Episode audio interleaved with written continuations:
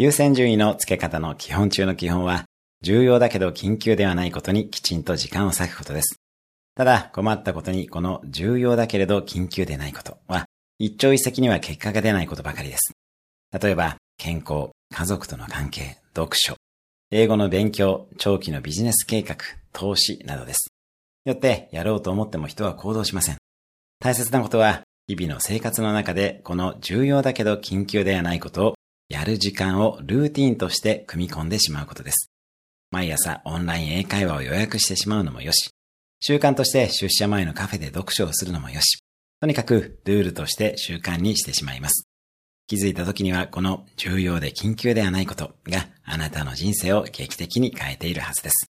今日のおすすめアクションです。1分でいいので重要で緊急でないことをやる。今日も素敵な一日を。